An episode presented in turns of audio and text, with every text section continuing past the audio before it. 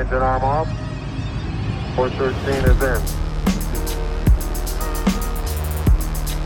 We copy you down, Eagle. Houston, uh, Tranquility Base here. The Eagle has landed. Roger, Twan- Tranquility. We copy you on the ground. You got a bunch of guys about to turn blue. We're breathing again. Thanks a lot. Hoy mi relación cumple la mayoría de edad. Así que con nosotros hoy mi esposa Delfina Moreno. Soy NK Profeta y esto es Tenis que dejan huella.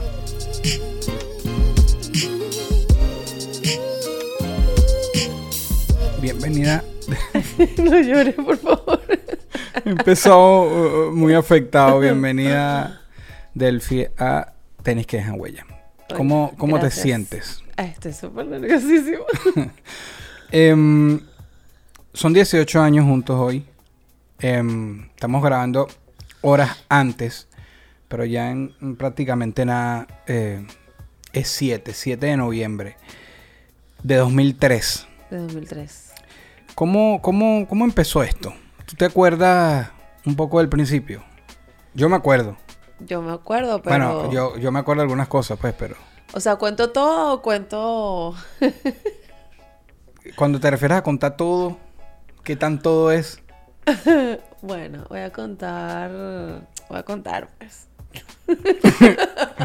Aquí después usamos los pitos y si No, metemos no, en... ¿Vas a meter a alguien en problemas?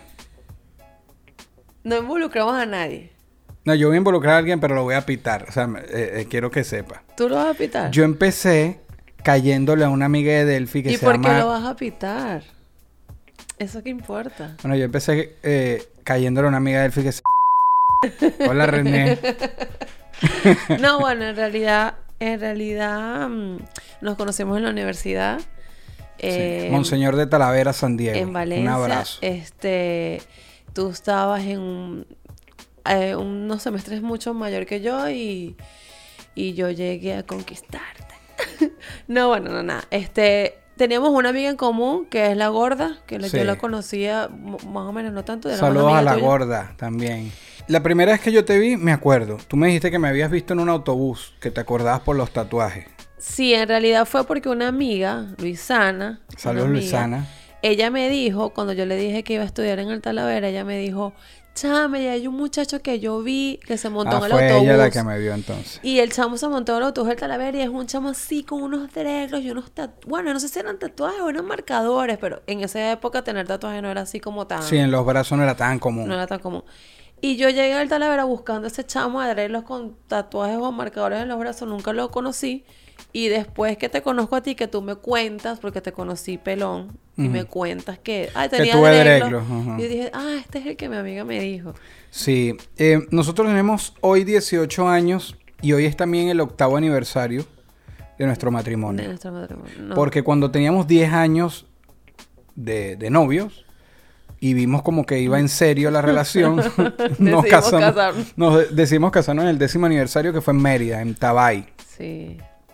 Que de- eh, el- el- la boda de civil fue exactamente el 7 de noviembre y como a los dos días fue A los dos días exactamente la fue la de fiesta. la iglesia. La- de la iglesia. y eso.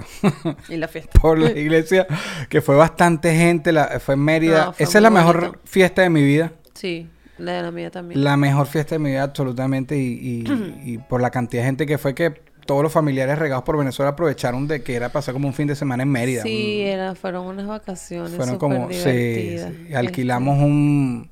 Este, una era posada. Una posada completa. Donde hicimos la fiesta y Eso se estuvo quedó. increíble. Sí, sí, sí. Nada, yo sí recuerdo, bueno, la primera vez que te vi fue ahí como en, en el área de, de comida. Pasó una chama, llamó mi atención el cabello, flaca, el cabello súper lacio, negro, larguísimo. sí. Y pues nada, después fue como, sí, cierta at- atracción física de entrada, pero después conectamos.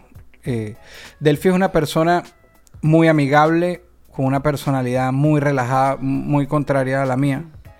Pero bueno, los polos opuestos se atraen. Vamos a unos comerciales. no, no. ¿Tú te acuerdas la palabra clave para que tú me lanz que tú me soltaste Dios un mío, qué presión. Tú me soltaste como... Eh, oh, una palabra clave. Lo que te dije fue que porque estábamos en autobús, íbamos Sí. caminando a todos lados en autobús porque no teníamos carro y yo te dije, a mí me gustan los pedaleados. Eso fue lo que A yo mí te me dije. gustan los pedaleados. Fue la, la palabra clave para yo terminar de animarme como, como a, a tratar de formalizar la relación. Sí, sí. Eh, para los que no entiendan, pedaleado, que ando a pie, que andaba sin carro, pedaleado, Exacto. ¿sabes? lo no- que pasa es que antes, no, no voy a hablar de pedaleado, voy a hablar de, de lo formalizar la relación. En esa época, en el 2003, todavía se usaba el que quiere ser mi novia. ¿Entiendes? Claro. Pedir el empate. pedir el empate, eso se usaba. Y era como que a, yo, a mí me cuesta porque después, hace unos años, empecé a tener unas amistades muy jóvenes, o sea, que yo tenía, qué sé yo, 30 y algo y eran de 20 y algo, y me comentaba cómo llevaba sus relaciones, a mí me, a mí me chocaba porque era como que salían o no sa- ay, perdón, salían o no salían. Y era como que, pero son novios, entonces es muy raro. Y ahorita se maneja totalmente diferente. Pero en esa época era como que, bueno, sí, de repente nos dimos un beso, tal, pero si tú no me dices que si quiero ser tu novia, yo no soy tu novia todavía. Sí, sí. Si hubiésemos tenido un hijo cuando empezamos nuestra relación, hoy sería mayor de edad. Ay, no, qué horrible, sí. O estaría a punto. Porque no, Wow. nosotros tenemos conociéndonos 18 años y, un par de meses. Tendría 17. Sí, porque Wow. este, mm, este es tu programa y, y lo interesante va a ser hablar de nuestra relación. Pero te, eh, te voy a hacer ahorita preguntas del programa y cuando llegue el segmento de conversemos, Ok. eh, seguimos con cosas privadas que la gente Oh, entre quiere. telones. Entre telones eso no existe. Pero bueno. No te voy a pedir mostrar los zapatos, pero sí te voy a pedir un crips. Cuando el programa se acabe, que, que pongas aquí en mesa más o menos los zapatos que tienes, etcétera. y- que están finos. Nosotros siempre hemos acostumbrado a regalar zapatos antes de, de- Bueno, ya estaría la música presente, pero desde siempre. Sí, yo creo que... Siempre sí. hemos regalado zapatos. ¿Cómo es tu relación con los zapatos deportivos? Deportivos Con los específicamente. tenis, con los tenis. Específicamente deportivos. Sí. No, me encantan, me encantan. Este, no recuerdo si de toda la vida. O sea, creo que sí, pero creo que contigo. Contigo más que todo eh, aprendí como a, a ver modelos diferentes y tal. No soy tan obsesionada. O sea, de verdad que no es como que un zapato es lo primero que quiero que me regalen. No. Pero sí me gusta tener unos buenos zapatos porque pienso que los zapatos son como los rines del carro. Entonces es como que si yo estoy bien vestida y tengo como unos rines oxidados, es como chimbo. Entonces me gusta. Pero er- eres conocedora, ¿sabes? De nombres, de marcas o simplemente que te guste. No, no tanto. No, son, no soy tan conocedora. Bueno, el otro ¿Cómo se día- llaman eso? Las Koi Navidad. Verga, no te voy a preguntar más porque te quedó tan buena. ¿Cómo se llama? sí, son las COVID Christmas. Ya, ah, bueno. Sí, sí. Y las de abajo son una... Las patentes, no sé, no sé. Bueno, está bien, son las patentes. Ajá. Llevas de dos, dos, no Ya. sigas. No, pero Yo he tenido invitados aquí y para hacerla lucir a ella, le digo, Eso fue mira, una vez. bueno, le- te voy a pedir tal modelo. Era con COE y era de Era un programa de código, sí, era Y yo te voy a pedir tal modelo. las boxeadoras. Ajá. No, no eran esas, eran las No, tres. estas era- son las boxeadoras, Sí, estoy ya. Eh, vas muy Ah. bien. No sigas. No sigas porque ya es de tres. Yo me acuerdo que eran unas tres letras. Las por aquella. Ajá. Y No, yo- lo que pasa es que tú me dijiste, tú no me dijiste. Yo quería dejarla bien parada. Yo letras, le tú me dije, yo, yo dije, cuando venga él, yo te voy a decir, tráeme tal zapato y tú lo vas a traer. Pero me cambiaste la seña, me pediste otro.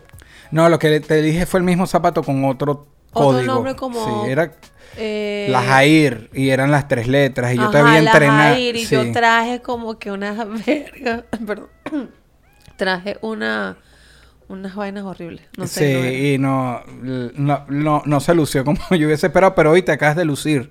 Dijiste Sí. ya tres zapatos. Pero Sí, en, en general no eres conocedora así de, de nombres, sino que si te gusta un modelo, Exacto. Te lo- Sí, no, en realidad es yo soy muy visual. O sea, yo soy de que me gustó la combinación de colores o no me importa de repente que mira, son las Jordan 1 que Sí. no, o sea, en aquella época, chama, joven, hace tanto tiempo, cuando eras bien joven, algún zapato que hubieses querido, que Que hubiese no querido. sé, sí, que, que por dinero no hubieses podido cuando estabas más chamita, unas Vans, unas Converse, una cosa así. Mm, No, yo creo que yo descubrí las Vans y las Converse bien grandes. No era entonces algo que... No, pero yo recuerdo un zapato que sí quise tener, que tampoco sé ni idea cómo se llama. eh, ¿Cómo se llama? Es el zapato ese que es como un Timberland marrón que se usaba para ir al, para ir al colegio. Bueno, que la- se lucían las bichitas. La- son unas Timberland. Esas siempre las quise tener. Sí, tres, Porque- tres ojos, la caramelo, la clásica que usó todos los liceos de Pero ¿qué Venezuela. pasa? Primero mi colegio era como que zapato negro, o sea, era como bien estricto. Y segundo era como, mm, no, es como que no te voy a comprar ese zapato, mi mamá como que... mm. Entonces yo éramos como de más, para el colegio, zapatos de colegio, pues. Calzado en general. Que yo recuerdo que mi mamá me llevaba a un lugar en la Avenida Bolívar que, ven- que era una tienda china de ropa china y yo una vez me compré ahí unos suecos blancos que eran súper raros y eran cuadrados, perdón, y mm, a mí me encantaban y la gente se burlaba de mí porque eran súper raros. Pero siempre me, llama- me llamaban la atención los zapatos, pero no específicamente zapatos deportivos, o sea, botas o cosas así. Delphi siempre fue una persona distinta. Aunque yo la conocí con el cabello negro, el color virgen del cabello. eh, viví tu etapa cuando te lo decoloraste y pintaste por primera vez. Y siempre tenía un estilo diferente. Ahorita que dices que te decían loca por esos zapatos, yo tuve que vivir muchas veces que te gritaran cosas en la calle. Payaso, Este, guacamaya. sí, eh, ¿cómo se llama el, el puente? El puente este donde uno cambiaba de autobús. Puente Bárbula. En Puente Bárbula me acuerdo una vez, mira, ya pasó el carnaval y cosas así. típico, los colectores chocando el carro todo el tiempo. Y...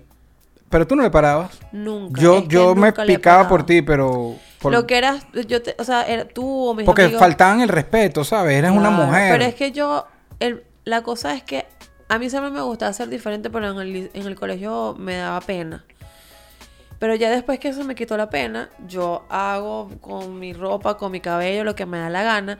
Y de verdad no me da nada, o sea, más bien me da risa que la gente me diga cosas.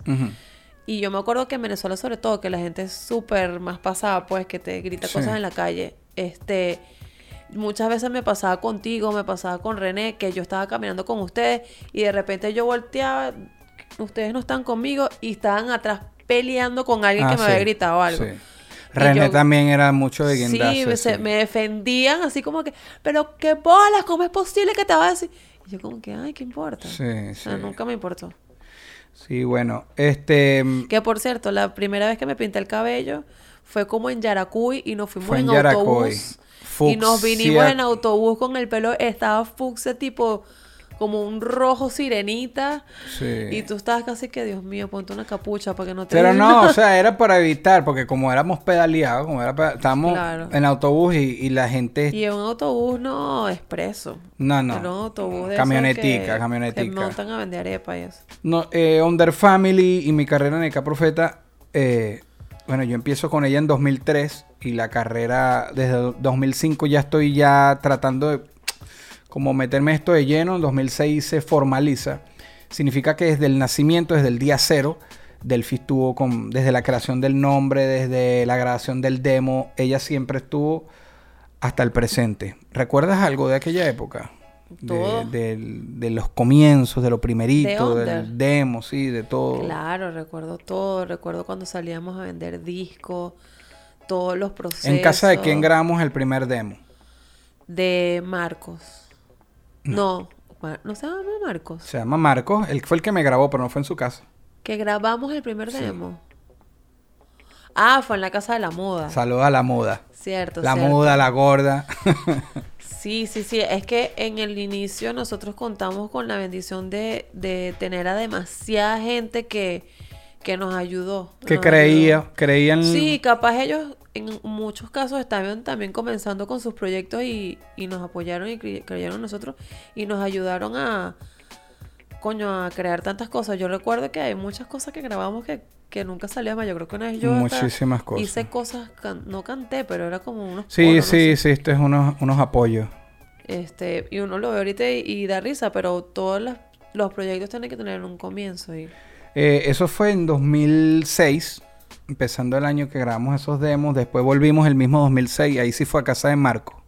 Ajá. Y, y grabamos esas que tú participaste, etcétera. Ese, ese mismo año 2006, que ya había salido el primer demo, ya yo lo tenía. Saludos a Marco Malkovich. Incluso yo grabé hasta un reggaetón. ¿Te acuerdas No que yo tenía pánico de que eso saliera? Yo abrí mi MySpace. Ma- Marcos me abrió el, el- el MySpace. Dijo, mira, este, puse estas claves, entra NKNC Profeta. Y yo grabé un reggaetón 2006. Y yo le decía a él, borra eso, desaparecelo. Hace como 3, 4 acuerdo. años. Búscalo, búscalo para él. Yo quiero escuchar. Me acuerdo que era una pista Claro, de Wisin en y ese, Yandel, en una ese cosa así. momento era un pecado. Sí. Un- No, y todavía, mira, que- yo nunca he tenido la necesidad de No, hacerlo. pero- nunca, no, pero es que es diferente. Nunca lo hice porque no quise, pero Claro, pero ahorita es súper aceptado. Sí, pero en el aquella época era- como que te, eh, te por eso mandaste a yo, matar. yo le decía a él, bórralo, bórralo. Pero siempre tuviste ese... Como que esa chispa de querer hacerlo, porque lo hiciste. Porque yo crecí escuchando eso. Exacto, Me gustaba más el rap y el reggaetón que hice era, era como un rap, era súper agresivo, porque eran los reggaetones que a mí me gustaban. Bueno, aquí sacando a relucir trapos que nadie sabía, para darle más, más fuerza al programa. Pero quiero hablar un poco de ti. Un lugar que, que hayas pisado que te marcó. Un lugar que haya pensado que me marcó. Yo lo tengo. Yo todo lo que te pregunto yo lo sé. Y qué fastidio, porque yo sé las preguntas de este podcast y no sé nada de lo que Así tengo yo a veces me imagino respondiendo y no me imagino No, nada. no, es más, hoy, hoy yo pensé, voy a pensar, dije, no, no voy a pensar las respuestas porque quiero que me salgan así. Bueno, yo creo que un lugar debe ser París. Ok. Yo creo que París. Era mi segunda opción para ti. Ahorita me hice la primera porque no sé. Eh, porque fue el primer país que pisé que no fuese Venezuela y de paso fue París y fue ver la Torre Eiffel. Recuerdo que la persona que nos, nos, nos estaba como Nos recibió. nos recibió, nos hizo una sorpresa, o sea, fue una sorpresa además que yo, es increíble, yo se lo recomiendo a todo el mundo que tenga la posibilidad de hacerlo, que lo haga, es demasiado sencillo. Nosotros llegamos y él se estacionó en un lugar y nos dijo, vamos a caminar por esta calle y cuando yo les diga tienen que voltear, tienen que ponerse... Él como- nos puso a ver para el otro Ah, lado. vean, tienen que ver para allá, para ese lugar. Y nosotros como que, ok, ni, ni idea qué iba, qué iba a pasar. Empezamos a caminar viendo para allá, de lado, de lado, de lado. Cuando llegamos, él nos dice, bueno, cuando cuente tres, voltean. Uno, dos, tres. Cuando volteamos, teníamos la Torre Eiffel así. Y era de noche, estaba encendida. pues. Ay, Dios, nunca se me va a olvidar. Era como que, Dios mío, es demasiado maravilloso. Es maravilloso. Yo creo que ese. Sí, bien. No, yo, yo sí, completamente. Incluso yo tengo varios y, y ese fue uno de los que más marcó, pero yo sé que te gustó mucho Londres. No, claro, Londres me encantó. Sí, me pero y el yo impacto quiero vivir de en lo Londres. otro fue- Pero París fue mi primer país. Eh, bueno, Sí. Francia. Pero eh, París fue el primer lugar que fui que no fuese Venezuela. Y era como que, o sea, estoy en París. Un lugar que por expectativa quisieras ir, que te imagines poner tus pies ahí. Bueno, este, quería ir demasiado a Nueva York y ya fui. Este, era como que un lugar soñado. Pero ahora pensando, es que quiero ir a todo el mundo. Pero yo creo que Japón. Japón. Tokio, no sé, aunque no sé mucho de la cultura, pero sé que lo poco que he visto sé que es increíble y la moda, la manera de vestirse es lo que más me llama la atención. Creo que me, iría a comprarme ropa, cosas así, como no sé, ver cómo... Es que esa gente tiene demasiado estilo y no sé, creo que es... La única parte que yo hablo de, de la huella actual, de la actualidad, es aquí. Pero contigo quiero hacer como un resumen para que las personas también conozcan mm, tu, tu parte más artística. Voy a obviar un poco la de la infancia. Sé que estuviste en, en clases de música. Sé que también estuviste en modelaje ya más adolescente. Sí. Pero bueno, lo, lo hiciste. Pero te quiero traer a, a tu fase como, no Diseñadora. sé, sí, como diseñadora y, bueno, y creadora de esto. No sé qué, qué, qué título se le pondría. Este, Empresaria. emprendedora. No, empresaria. Pero con los bolsos. Bueno, yo comencé cuando salí de la universidad. Morrales, mochilas. Ajá, cuando salí de la universidad, yo, eh, o sea, como, como lo explico.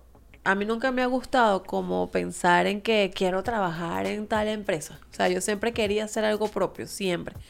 Entonces, cuando salí de la universidad, yo dije, tengo que hacer algo, ¿qué hago, qué hago, qué hago, qué hago? Entonces, bueno, se me ocurrió, se nos ocurrió, no sé, la idea de hacer morrales. Entonces, yo, como trabajábamos en diseño con muchos materiales de diseño como vinil, como lona, yo agarré una lona, la corté, no sé qué, ajá. Agarré un, un bolso que yo tenía, lo desarmé para ver cómo se hacía, porque en esa época había internet, pero no es como ahora que tú pones cómo hacer y todo te sale en YouTube. Entonces, bueno, yo saqué mi patrón, me acuerdo que hice mi primera mo- morral y me quedó súper torcido, que yo lo tengo guardado, en algún lado de Venezuela lo tengo. Este, y nada, entonces me gustó la idea y, mm, y me puse a hacer mo- eh, morrales de lona, de lona publicitaria. Este, yo los mandaba a imprimir con el diseño que yo quisiera tal. Eso lo empecé a hacer como en el 2010. Y este ¿Te acuerdas del nombre, no? El primer nombre. Sí, el primer nombre era Bad Clown. Bad Se Clown. llamaba Bad Clown y me acuerdo que Jesús Conde no- nos hizo el logo. Era Jesús un payaso. Conde, que ya lo tuve en Made in Venezuela, el Sí. que hizo la presentación de este podcast Él al nos principio. hizo el logo de Bad Clown. A él, Sí. Yo luego lo quise cambiar porque yo quería que se llamara como una marca de diseñador y le puse Delfina Sí. Moreno y hizo un, un loguito que era como una muñequita. ¿Qué fecha fue que dijiste? ¿2012? No, en- eso fue entre 2009 y 2010. 2009, o sea, una década y un par de años más. Luego de eso, poco a poco, empecé a construir como que una clientela y ya no recuerdo exactamente desde qué año, pero hasta que yo me fui de Venezuela, que fue en el 2015, yo me dedicaba 100% a eso. Yo imprimía, yo, yo me acuerdo, es que no recuerdo exactamente, pero y hay Los veces que metros, sí. imprimía 10, más de 10 metros de lona, que era 10 por no sé cuánto, Sí. por unos 50 creo.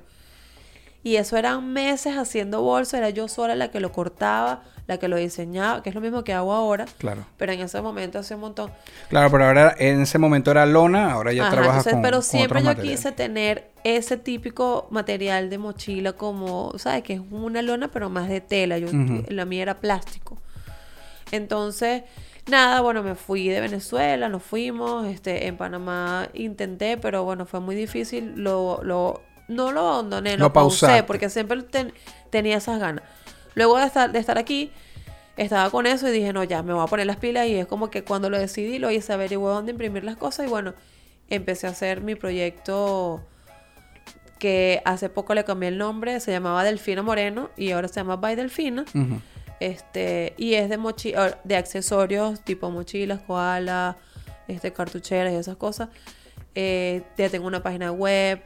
Eh, ya estoy un poco más establecida. Al pie del video, en la información de acá del video abajo, voy a poner los enlaces porque por ahí se puede hacer todas las compras y todo lo que tú haces por sí, tu entonces página. por ahora solamente vendo para Estados Unidos. Ok. Este, porque la logística de los envíos para fuera del país es un poquito más complicada y, y estoy, estoy comenzando con esta nueva parte del proyecto porque es algo que ya lo venía haciendo desde hace tiempo, pero bueno, esto es diferente, pues. Entonces nada, este, me dedico a eso parcialmente, pero es lo que quiero hacer para, o sea, es mi proyecto de vida, pues, lo que quiero. Amén.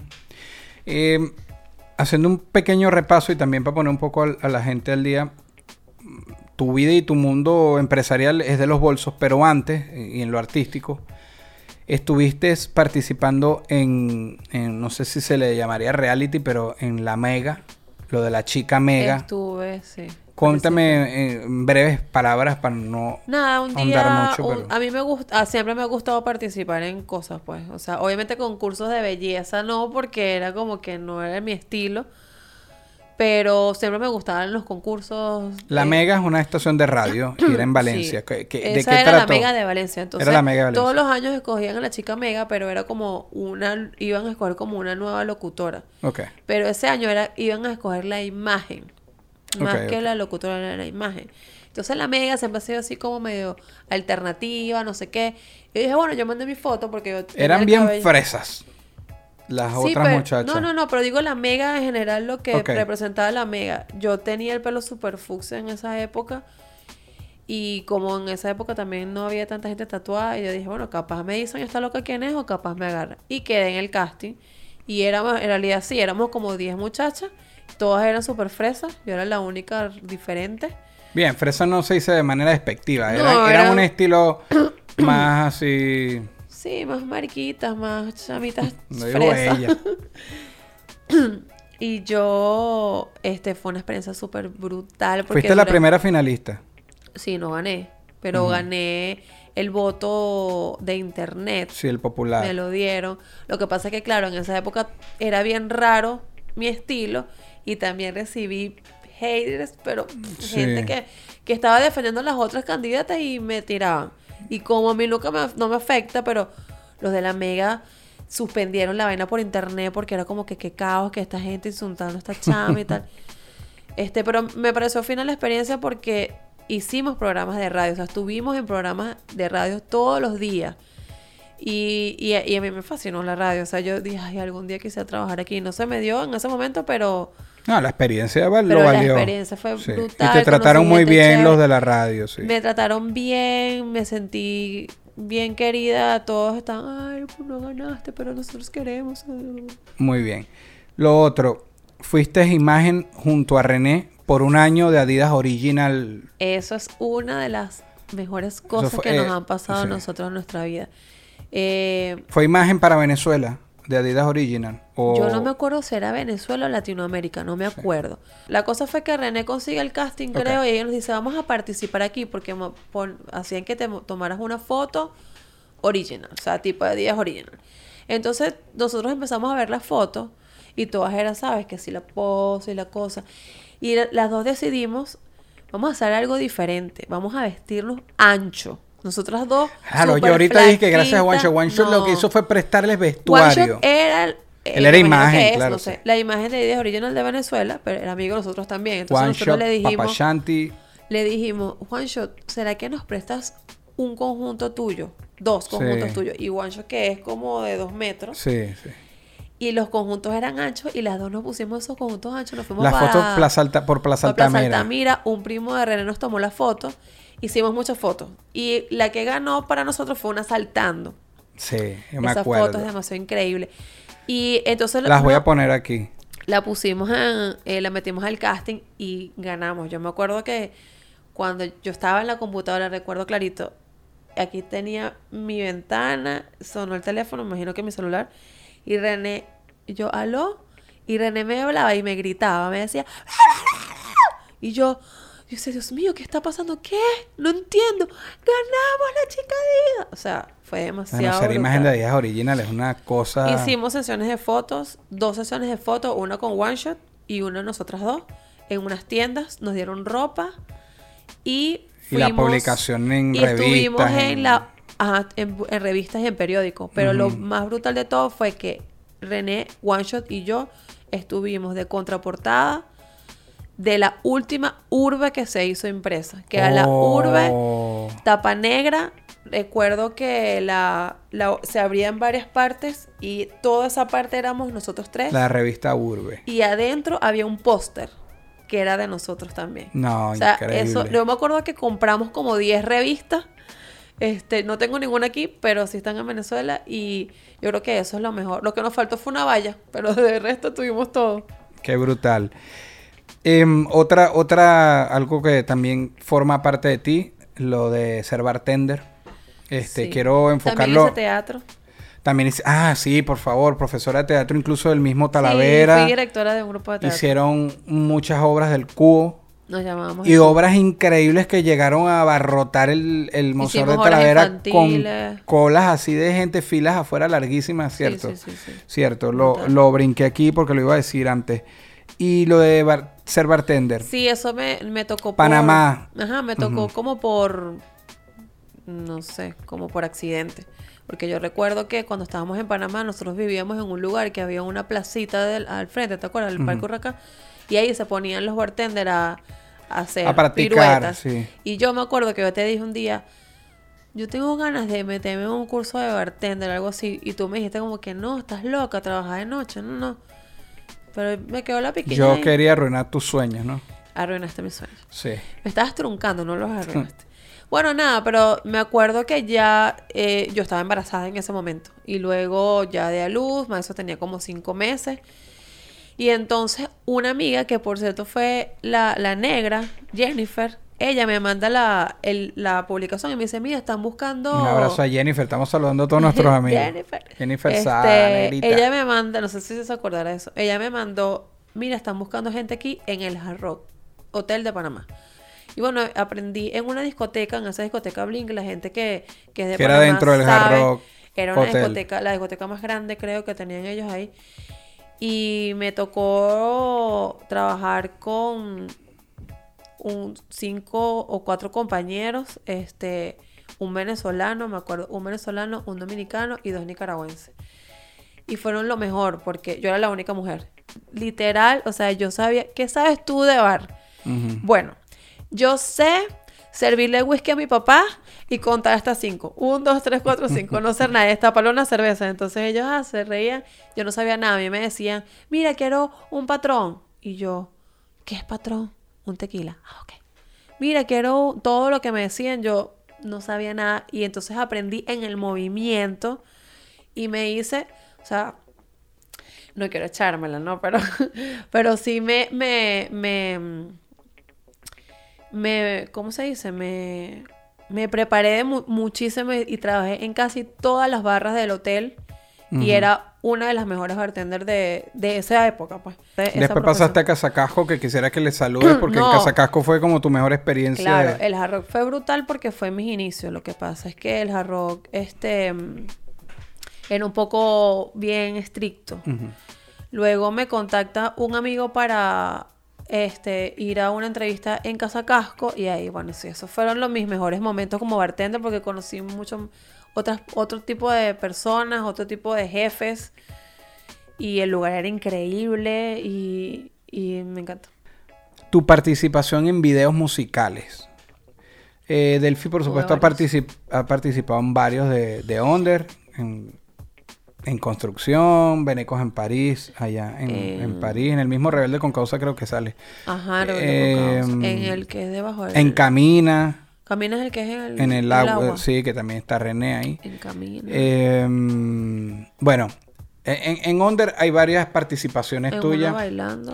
En, la- en nuestros shows estuviste muchas veces bailando y, y en los intros que salías y Ah, sí. tenías al- algunas presentaciones, sobre todo el disco de las Naciones Unidas, etcétera.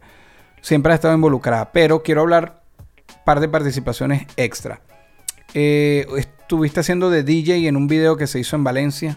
En una presentación fue eso. Ah, fue una presentación. De Robert Bogu. Robert Bogú. Eh, Eso fue un Miss Carabobo. Yo era la DJ, pero o sea, era como una performance de DJ Ah, del show de él. Pero tú también Carabobo. participaste en un video de, de otra banda de Valencia. Sí, se llamaba. Eh, ellos son bien. Ese me contactó Ángel. Este. Yo no recuerdo.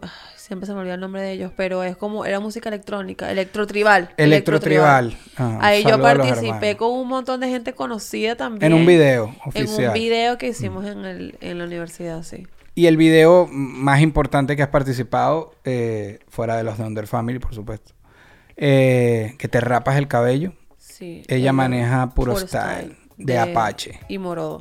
Y Morodo, por supuesto. Que Sí. lo hablé en estos días con Morodo. ¿Qué tal esa experiencia? Eh, es un video que ha tenido mucha fuerza. Sí, y- bueno, este, yo recuerdo que en esa época una de las cosas que yo amaba más de mí era mi cabello. O sea, lo amaba demasiado. Y yo recuerdo estar en el cuarto y recibir una llamada de Couture. Y creo que empezó a hablar contigo. Y, y tú me haces una seña como que algo así como de Sí, porque él me estaba explicando a mí. Y yo dije como que estás loco. O sea, yo a mí me tengo que... pss, Ni que me paguen un millón de dólares. Entonces, bueno, este... Él me explicó, nos explicó la historia. En realidad... Hay un trasfondo muy personal también de, de esto que, que- que no, Sí, un no quiero trasfondo traerlo acá. familiar. familiar. Y cuando... Que estaba pasando por esta situación. Y cuando yo... Lo pensé de esa manera, yo dije... Yo, me, yo lo pensé como un... Como desprenderme. O sea... Yo dije, las personas que están pasando por esta situación del cáncer se tienen que rapar el cabe- eh, la cabeza porque, porque, porque van a sufrir una pérdida de cabello por un, tratamiento a, a causa de una enfermedad. Yo simplemente lo haría como para un mensaje de un... O sea, yo, yo, lo, yo lo tengo como decisión. Esas personas lo tienen como decisión. Y yo dije, a mí me gusta arriesgarme. Sí. Y yo le dije, lo acepto. No me importaba si me iban a pagar o no. Yo dije, quiero. Y, le, y entonces tú me dijiste, entonces nos tenemos que ir ya. Ya y para Caracas. Nosotros vivíamos en Valencia. Eso fue así. Nos fuimos, agarramos un taxi y nos fuimos para Y Caracas. fue brutal también. Participó Nadesca. Un abrazo también a Nadesca. Cuando Sí. llegamos vimos que había más gente Cuando conocida. llegamos, sí. Un la- abrazo a mi prima Laurita. Fuimos tres chicas. Sí. Y fue súper divertido porque fue como, eh, bueno, sí, los que no han visto el video, fue como si estuviésemos haciendo una guerra de almohadas, pero era una guerra de cortarnos el pelo. sí. Entonces eso fue, nos cortamos el pelo a lo loco y al final nos pasamos la máquina a las 3 Sí, la, la cero.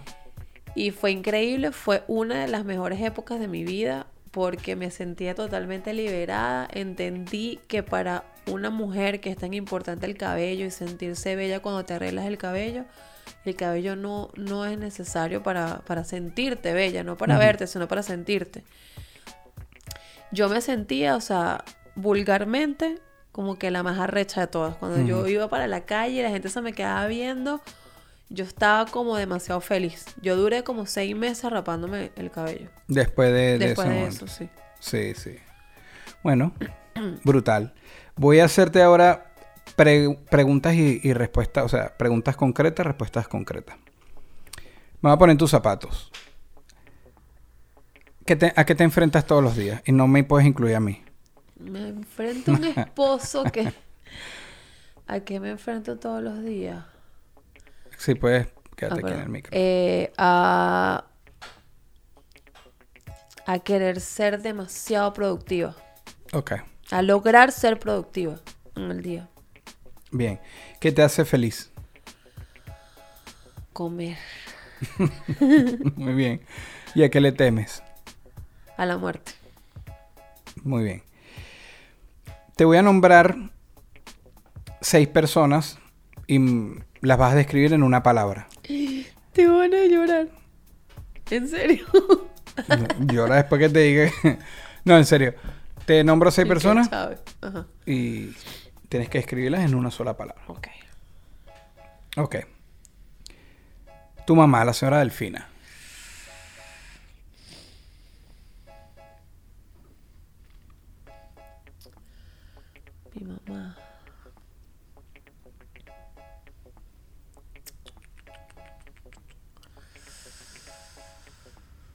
¿Es una sola palabra?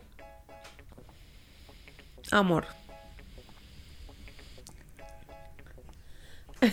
¿Te acuerdas cuando yo te esta- estaba empezando a salir contigo, pero no le habías dicho a tu mamá?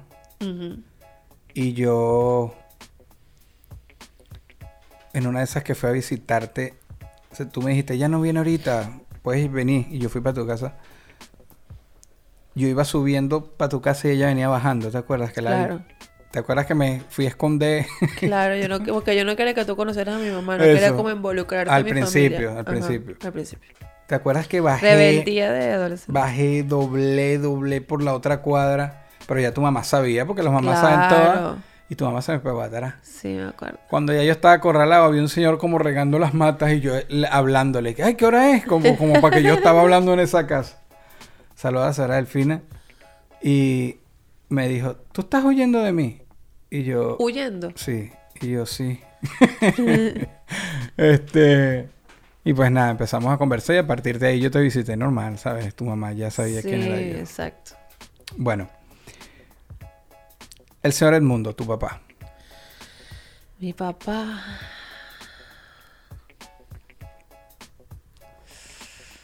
Mi papá es. Wow, alegría. Edmundo José, tu hermano.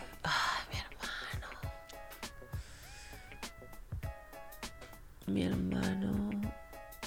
Como que lo extraño.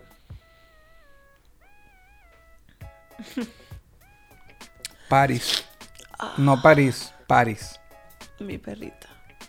Mi bebé. Este para pa, pa calmar un poco la situación. Ay, sí, que me preguntes y que una piedra. la piedra, te lo juro. Florentino primero. en serio. ¿En, serio? En serio. Florentino primero, mierda, no sé. ¡Mierda! Ah, no, mierda, no. Coño, vale, Florentino, ¿qué pasó? No, mierda, no. Florentino sería como yo diría euforia. Madison.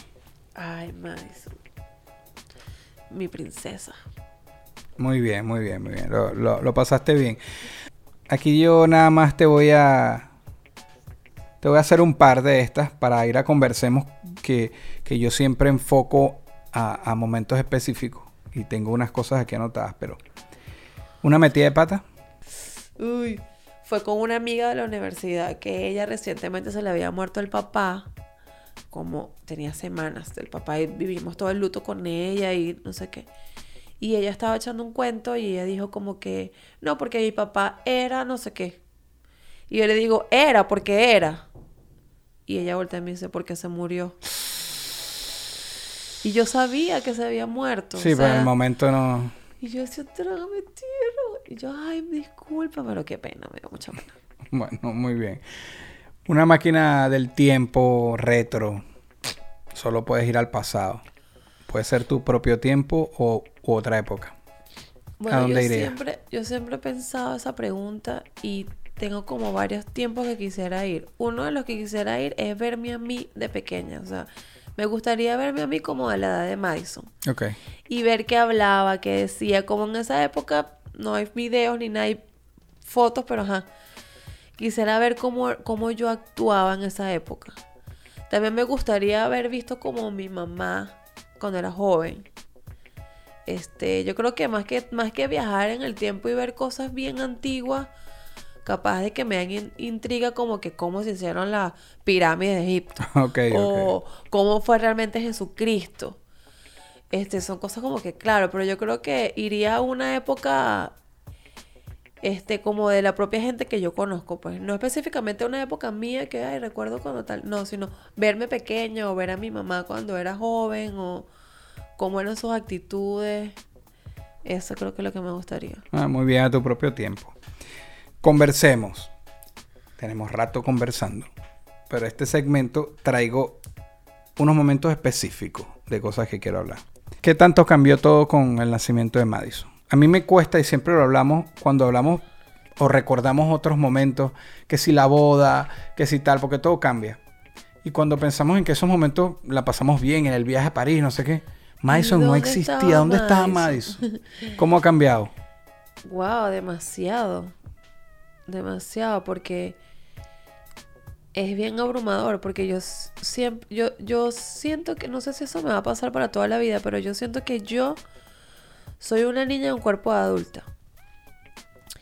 Y, y en muchas cosas no me siento totalmente madura para hacer cosas. O sea, que todavía, o sea, que yo esté, nosotros que vivamos solos y que hacemos, hacemos cosas de adultos, eso para mí es como que, ¿en serio lo estoy logrando? Es raro.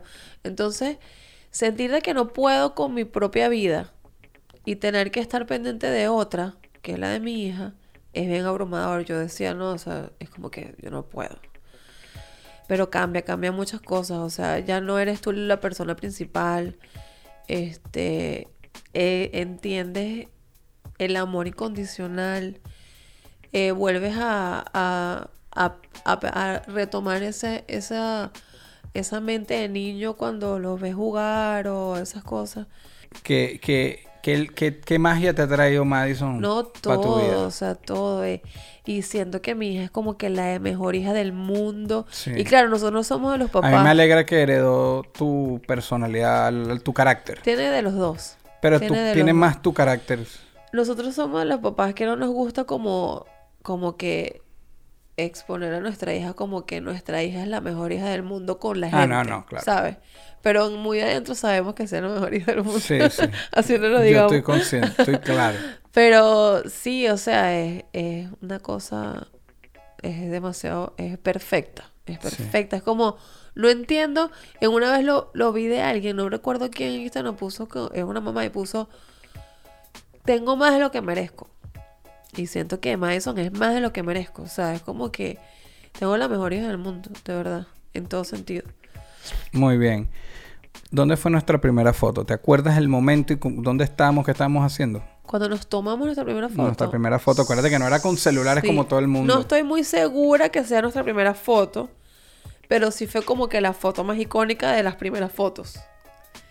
Que fue en casa de Edgar. Fue la primera foto. ¿Tú estás seguro? No nos tomamos fotos en fotos. Fue la primera foto. Fue la primera foto. Una foto que nos tomamos, que esa foto está en por la ahí, Cumaca. que por cierto Yo la voy a poner aquí. Fue en la tener. Cumaca por la casa de Edgar. Una foto, obviamente, de rollo. Sí, de rollo. Obviamente de rollo. A ti te gustaba mucho tomar fotos. Sí. Porque todas las fotos que tenemos fue, fue por ti. De esa Este, época sí.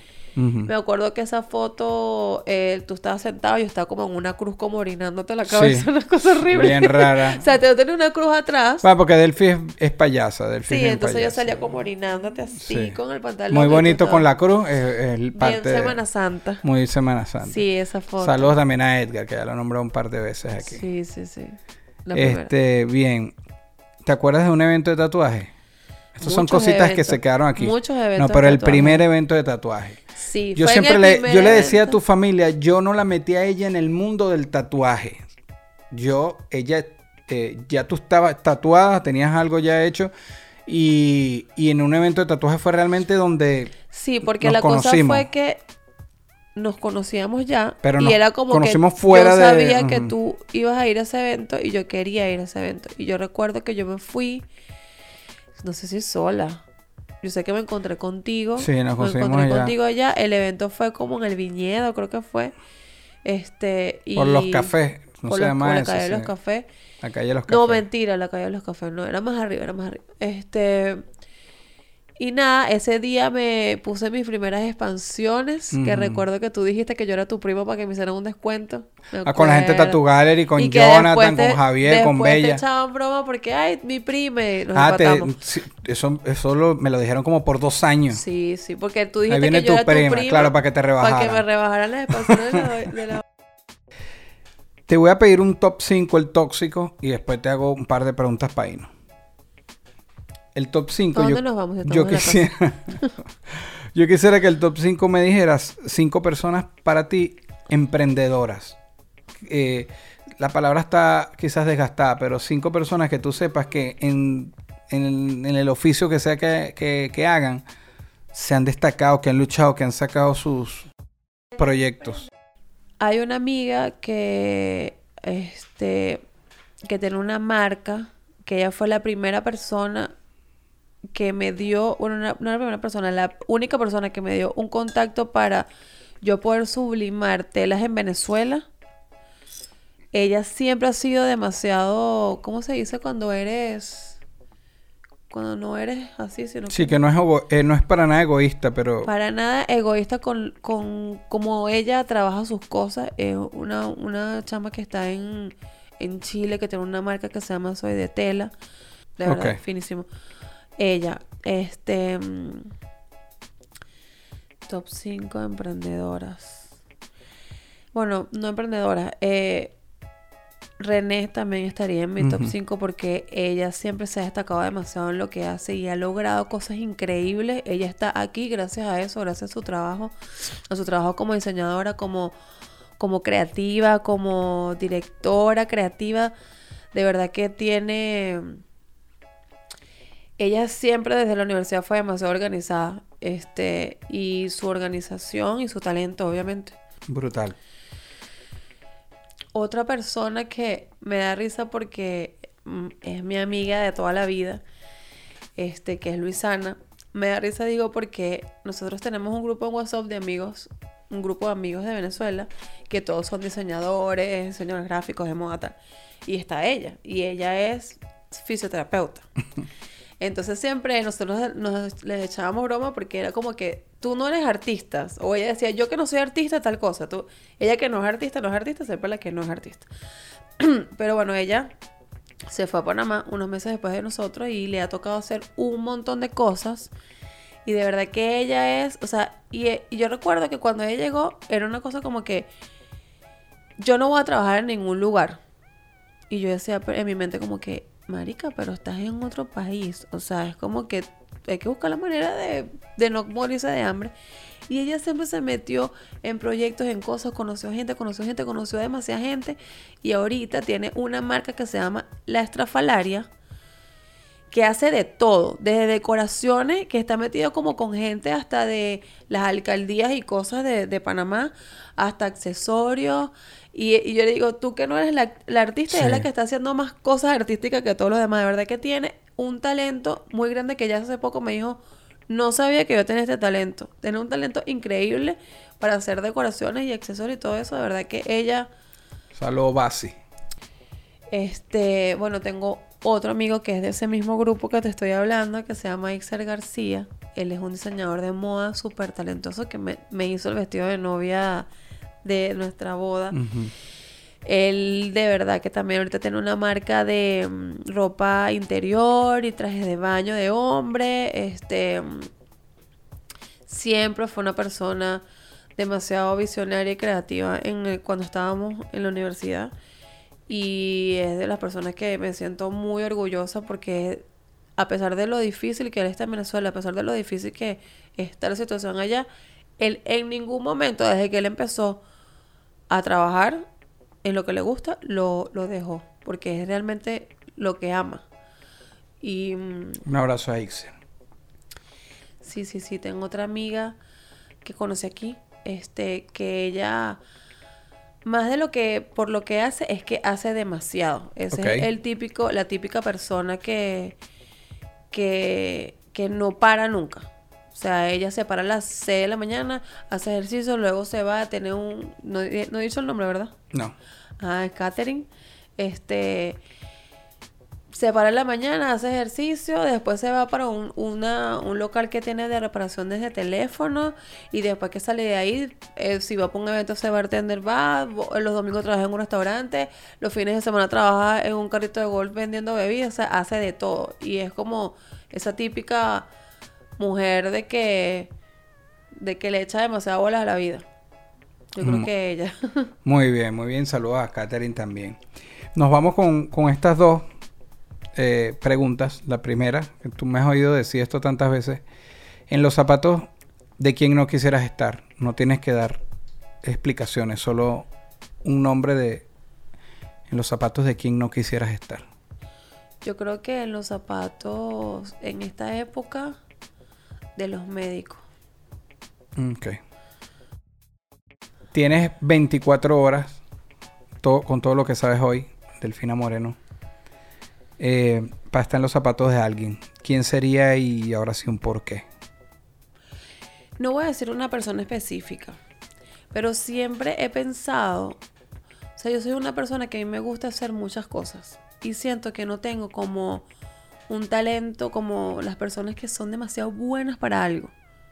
¿Entiendes? Yo, yo es como que trato de ser buena en muchas cosas y me gusta intentar y aprender muchas cosas, pero no siento que soy de esas personas que son buenas en una cosa. Entonces me gustaría estar en los zapatos de alguien que fuese muy bueno en su oficio. O sea, por decirte, un, una persona que agarre un papel y que te dibuje lo que quieras de su mente. O, una persona súper deportista que si eres un basquetbolista de esos que cuando lo tienes innato, sabes que eres como el mejor de eso. En cualquier, cualquier oficio o cualquier deporte o cualquier profesión, qu- quisiera sentir que es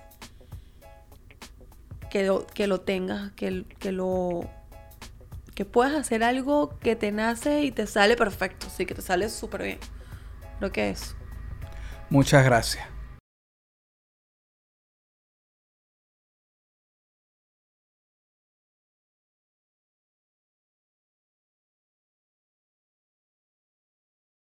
Esto fue una producción, esto fue una producción. El Corillo Inc. Distribución digital, campañas y crecimiento en YouTube y Spotify. Te inscribimos en Nazca. Trabajo con ellos. Escríbenos. elcorilloin.com. DJ Pijama. Producción ejecutiva. Y para cerrar, este servidor. NK Profeta Under Family. Porque lo que importa de la huella es quien la dejó.